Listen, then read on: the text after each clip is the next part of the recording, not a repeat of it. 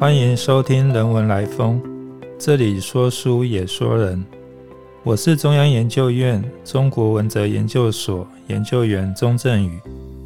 今天与大家分享的是庄子的音乐哲学。今天想跟大家介绍的是先秦哲学家庄子的音乐哲学。庄子很喜欢谈论记忆。并且透过记忆来解说他自己的哲学思想。庄子在书里面有提到过解牛、游泳这些记忆，但是呢，音乐作为一种记忆，在庄子书中出现的次数比绘画、雕刻、解牛、游泳等技术都来得更多。此外呢，庄子他本身也非常善于唱歌。由此可知，庄子的音乐素养非常的好。在庄子的音乐哲学里面，最重要的当然是音乐跟道的关系。那我们常常听到有一个形容一个人声音非常好听，好像天籁一样。那这个也是在庄子里面所出现的一个哲学概念。在儒家思想里面，譬如说在《礼记》的乐记之中。他有提到礼组节，乐组合，就是认为说音乐和人事的和谐是相关的。呃，在庄子的思想里面，音乐更是跟宇宙相关的。在庄子的那篇第二篇《齐物论》里面呢，有一个故事说到，有一个人叫做南郭子奇，这个南郭呢，就是他住在那个南部的城墙旁边。可以理解的就是说，南部城墙呢是城市跟乡下的一个交界的地方，也就是说是一个人文跟自然交接之处。这个南郭子期呢，他坐在茶几旁边仰天虚气，就是类似吐纳呼吸的样子。他的弟子就问他说：“你今天怎么看起来像是槁木死灰一样？”那这个。槁木死灰呢，在庄子里面，它是一个正面的意思，就是形容一个人他的心情非常的平稳，有一点类似得到的状态。但是后来呢，我们的这个成语慢慢变成负面的，形容人没有生气、没有生命的这个样子。庄子的意思就是说，南郭子期呢，他好像是变成大自然。融入了这个大化流行之中，所以这南郭他先生他回答他的弟子就是说，音乐有三种，但是呢，你只听到过人籁跟地籁。这个人籁就是我们一般所说的管弦乐之类的这些器乐，或者是人的音乐的演奏。地籁呢，就是大地的孔穴所发出来的声音。你只听到过这个人籁跟地籁，但是呢，没有听到过天籁。那他的弟子就问说：“什么是这个天籁？”我们现在所说的天籁是形容很美的声音，但是庄子所说的天籁呢是不太一样的。南郭子期就说了：“天底下有各种声音，你到山上去呢，也会听到风吹各种孔窍啊、山洞。”所发出的声音，但是所谓的天籁呢，就是说是什么东西让这些孔窍能够发出声音呢？让这些东西发出声音的东西，就是庄子所说的这个天籁。因此呢，天籁它其实不是一个可以听得见的声音，而是让各种声音产生的一个东西，也就是一种无声的沉默的道。这个道呢，是一种让，也就是让万物能够呈现成为他自己。它是一种自然而然的状态，能够使天下的声音自然呈现的，这个就是庄子他所说的天籁。音乐本身，它在哲学上非常的重要。西方十九世纪的哲学家尼采，他提出酒神戴奥尼索斯的精神。我们喝酒呢，追求的是去除这个个体性，在喝酒的时候忘掉我是一个人类，而进入到一种身体边界的消失，而与天地万物成为一体。这个边界的消失的边界呢，我们也可以想象，就是前面所说的南郭子期，他住在南边的城墙这边，城墙就是一种边界。中国在商朝的时候非常重视喝酒，他们是借由喝酒进入到超出身体的巫术世界。在周朝的时候，因为商朝太重视喝酒，于是他们就常常颁布一些禁酒令。尼采认为呢，酒神是一个去除个体化的形象的一种精神，而与酒神相对的日神，也就是太阳神，它是一个个体化、秩序化的精神。这个就是比较偏向于周朝的这种礼乐制度的秩序的建立。在日神的精神底下呢，我们可以看到，在太阳底下事物的形象一一出现，成为一个有形象外观的一个个体，人类的秩序也因此建立。酒神呢，它在艺术之中是比较跟音乐相关的，因为音乐总是比较流动抽象，而去除掉个体的形象。相反的，日神它是与绘画相关。那在绘画之中，我们可以看得到事物的形象。基本上，这是人类文明的两大精神方向。接下来呢，我想谈一谈庄子对于歌唱的强调性。在庄子的内七篇之中呢，混沌出现在最后一篇的最后一段，可以说是内七篇的总结。混沌的故事也很有趣。那一开始是孰跟乎两位南方跟北方的帝王，他们相遇在中央的混沌之国。混沌对他们两位很好，所以呢，他们想要报答混沌的恩情，于是就帮这个没有五官的混沌呢凿出眼、耳、鼻等七窍。结果凿好之后呢，混沌就死掉了。我们上面有说过希腊的酒神跟太阳神，这个凿出七窍的行为呢，我们可以说是类似日神阿波罗的这个精神。凿了七窍以后呢，我们就有了这个形象，成为个体化的一个人类。但是为什么混沌变成一个人了以后呢，反而就死了？因为庄子他认为人本来是跟宇宙在一起的，个体化。是代表跟宇宙的整全混沌的一种分离状态，在道的眼光来看的话，它就是会遭遇到祸患，甚至死亡。混沌呢，在庄子之中是道的一个象征。那它原来也是一个神话中的动物，它的特性呢是视歌舞，就是它非常懂得唱歌跟跳舞。那这个唱歌跟跳舞呢，与庄子所追求的道密切相关。接下来也是一个非常有名的故事，就是骨盆儿歌。有一次呢，庄子的妻子去世了，庄子的好朋友惠施去吊唁，刚好看到庄子正在敲着脸盆在唱歌，于是呢，惠施就责备庄子说：“你的老婆呢，陪你到老，帮你生养小孩，但是你却完全没有悲伤的情绪，你真是非常的无情。”庄子就回答他说：“他本来也是非常哀伤的，但是因为想到妻子的生命也是宇宙气化流行的一部分，如今他死亡了，他只是回归到这个气化的本体，因此呢，我就放下了悲伤，转而歌颂妻子呢能够回归这个大化。我们可以发现，在有一些少数民族在亲人死的时候，他们也会唱歌，那大概也是庆祝他返回宇宙的一个意思。由此可知呢，庄子他对于这个唱歌是非常的重视，有一种跟道或者是生命本身的反归的一种关联性。那这个故事呢，跟儒家的孔子的状态刚好是相反。有一个故事，就是说，子于是日哭则不歌。就是说，孔子如果当天他参加过丧礼哭了，那一天呢，他就不会唱歌，因为他的心中非常的哀伤。但是庄子则刚好相反，他在丧礼之中反而是在唱歌。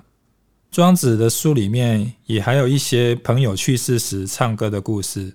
有一次，孔子派他的弟子子贡去丧礼的地方帮忙。这个子贡呢，看到死者的好朋友们正在编曲、演奏古琴、唱歌，觉得非常不合儒家的这个礼教，回去就告诉孔子说，他们的表现非常的出轨。孔子就回答子贡说，他们是方外高人。是跟天地的大化一起游玩的，我们只是方内的这些小儒，怎么能够跟他们相比呢？庄子对于这些不可逆反的这个命运，大概就是以歌唱来回应。不管是人的贫穷富贵，这些呢都有命运的存在。庄子的这歌呢，可以说是人类声音的最直接的表达，最能够表达直接的情感。在庄子书中呢，还有介绍一些技艺非常高的音乐演奏者，譬如说昭文。昭文呢，可以说是古代非常会演奏古琴的人。庄子就记载说，他演奏的时候呢，有成与亏，就是有时候别人认为他成功了，有时候别人认为他失败的，就是能够获得别人的赞赏或者是贬义。但是呢，这些所谓的成与亏的这个对立，对于道来说都是多余的。于是呢，庄子就说：当朝文不鼓琴的时候，他不再演奏琴了，这时候就没有成与亏的对立，反而是接近了这个道。那另外还有一个故事，就是庖丁解牛。庖丁解牛呢，庄子形容庖丁在这个解牛的时候。他的技艺非常高超，他在解牛的过程之中呢，他的行动呢是合于桑林之舞，乃众金手之会。也就是说，他的动作呢能够符合桑林的这个舞蹈。桑林相传是商朝的皇帝汤的这个舞道，乃众金手之会。金手是皇帝的音乐，也就是弦词，皇帝的弦词音乐的一部分。庖丁在解牛的时候，当他在经过了十九年的练习之后，他的整个的解牛的技艺就好像是一个舞蹈一样，合于这个音乐的这个节奏。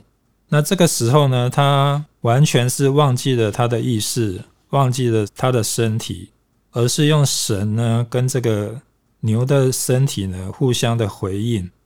所以它能够很直接的去感应牛身上的这些关节啊，或者是骨头的这些纠缠的地方，然后能够用刀很顺利的去解开这个牛。最后，我想讲一下，就是在庄子的外篇里面，庄子呢，他利用这个音乐性呢，去谈论什么是道。所谓道的音乐呢，就是皇帝他。演奏这个弦尺之乐给他的臣子北门臣听。有人说他是演奏了弦词三遍，那也有人说他是演奏弦词三个不同的部分给这个北门臣听。那意思就是说，他希望能够透过这个音乐呢，来转化他的这个臣子，因为皇帝他总是希望能够更多的人能够参与到这个气化流行的这个大道。北门城呢，我们从它的名字上大概就可以知道庄子他所隐含的一些意思。这个城呢，就是上面所提到的昭文他古琴的时候有成与亏的那一个城。所谓的城，就是一个道的一个亏损的状态，而皇帝呢，就是一个道的一个替身，一个代表。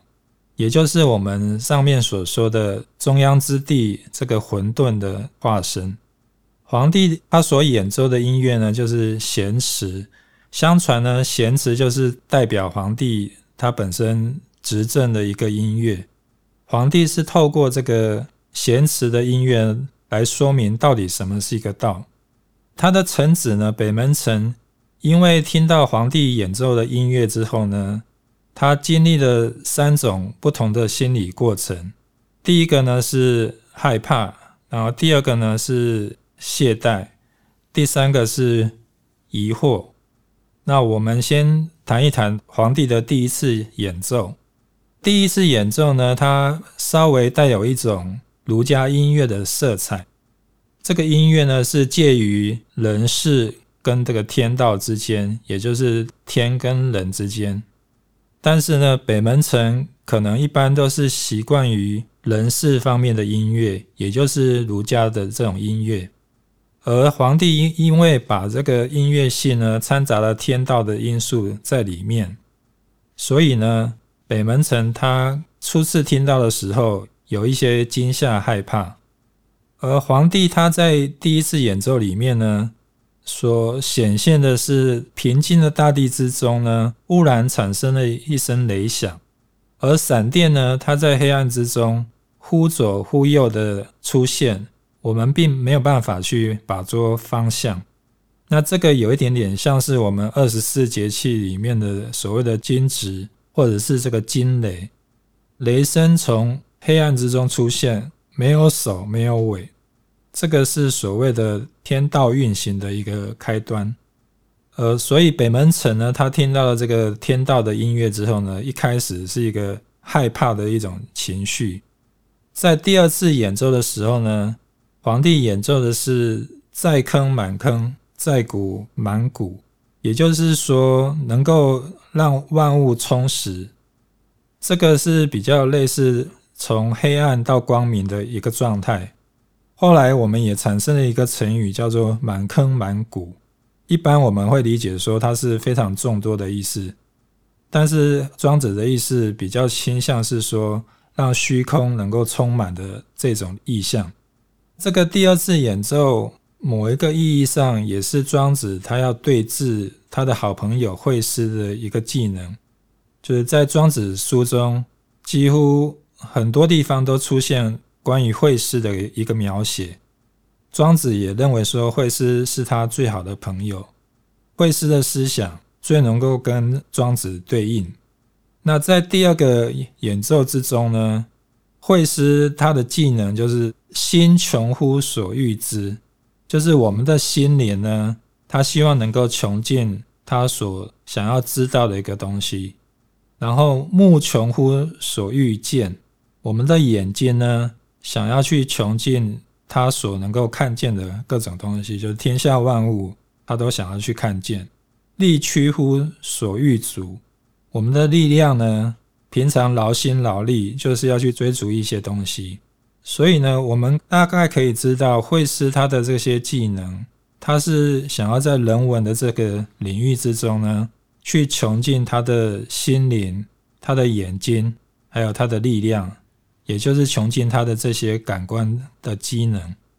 换句话说，我们也可以把这个对于感官机能的这些全面追求，理解为是一种。对于人文界的我们人类文明的有用性的一个追求，而庄子的追求呢，我们可以说是除了这个人文的有用性之外，他还追求一个在有用性之外的一个无用性，也可以说是我们前面所说的这个天籁跟这个混沌的一个状态。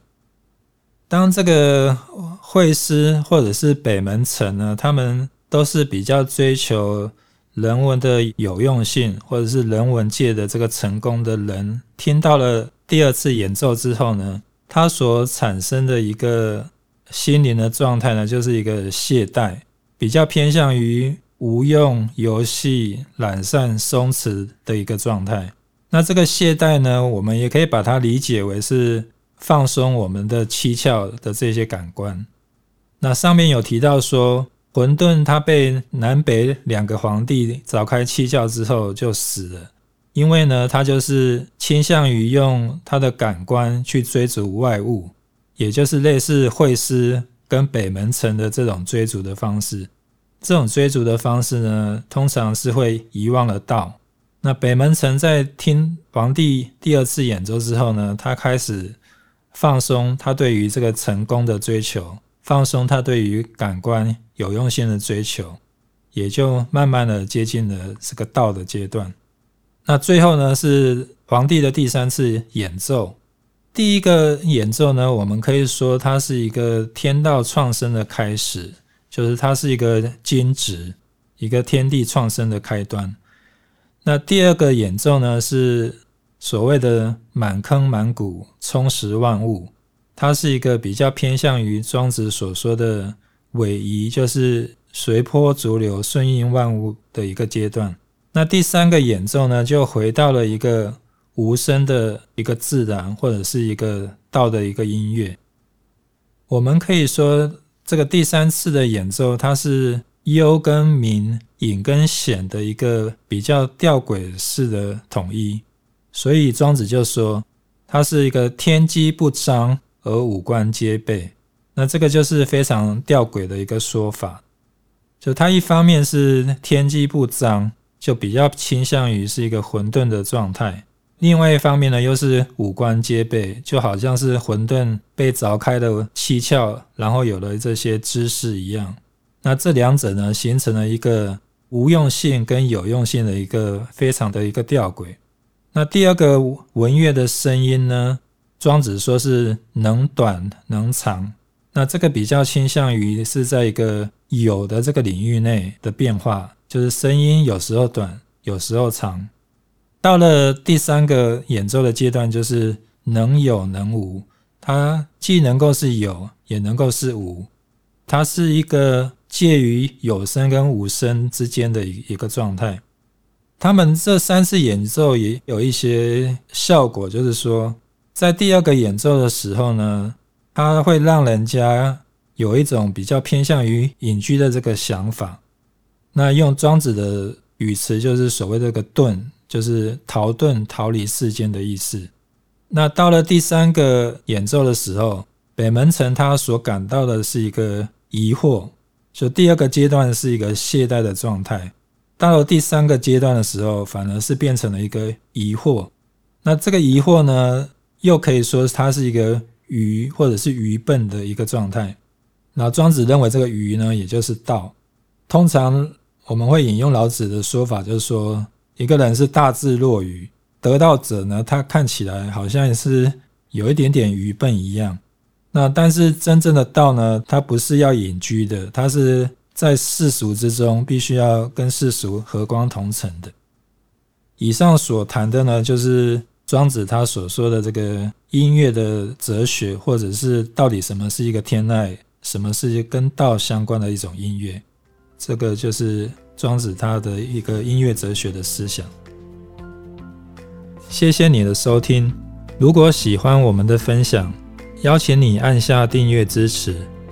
如果对节目内容有任何想法，欢迎 email 到观众信箱与我们交流。我们下次见。